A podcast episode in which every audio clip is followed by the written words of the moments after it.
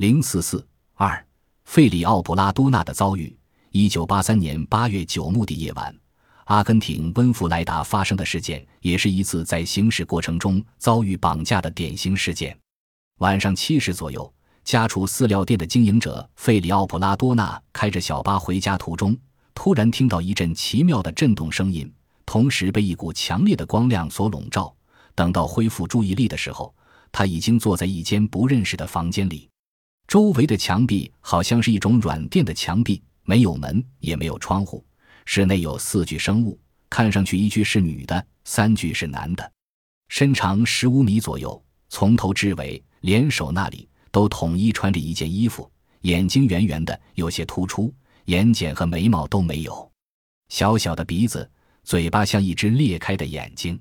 一替外星人据照费里奥惊恐万分，可他们跟他说话。约定不会加害于他，还说明了 UFO 内部的一些情况。不过这些情况都是嘴巴不动，用头脑跟他说的。费里奥的衣服被脱下了，被一种看不见的力量固定在某个地方。一根玻璃管子扎进了他的左手臂，他们抽了他的血，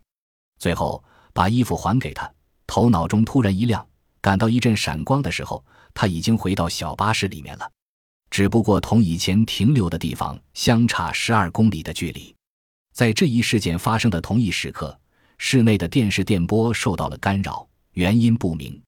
警察到现场检查，发现更有趣的事情：检查小巴士的轨迹，有十二公里的路程在地面上没有留下痕迹，这段路程是飞行的。费里奥证词的磁带录音经过了测谎机的分析，证明他说实话，没有说谎。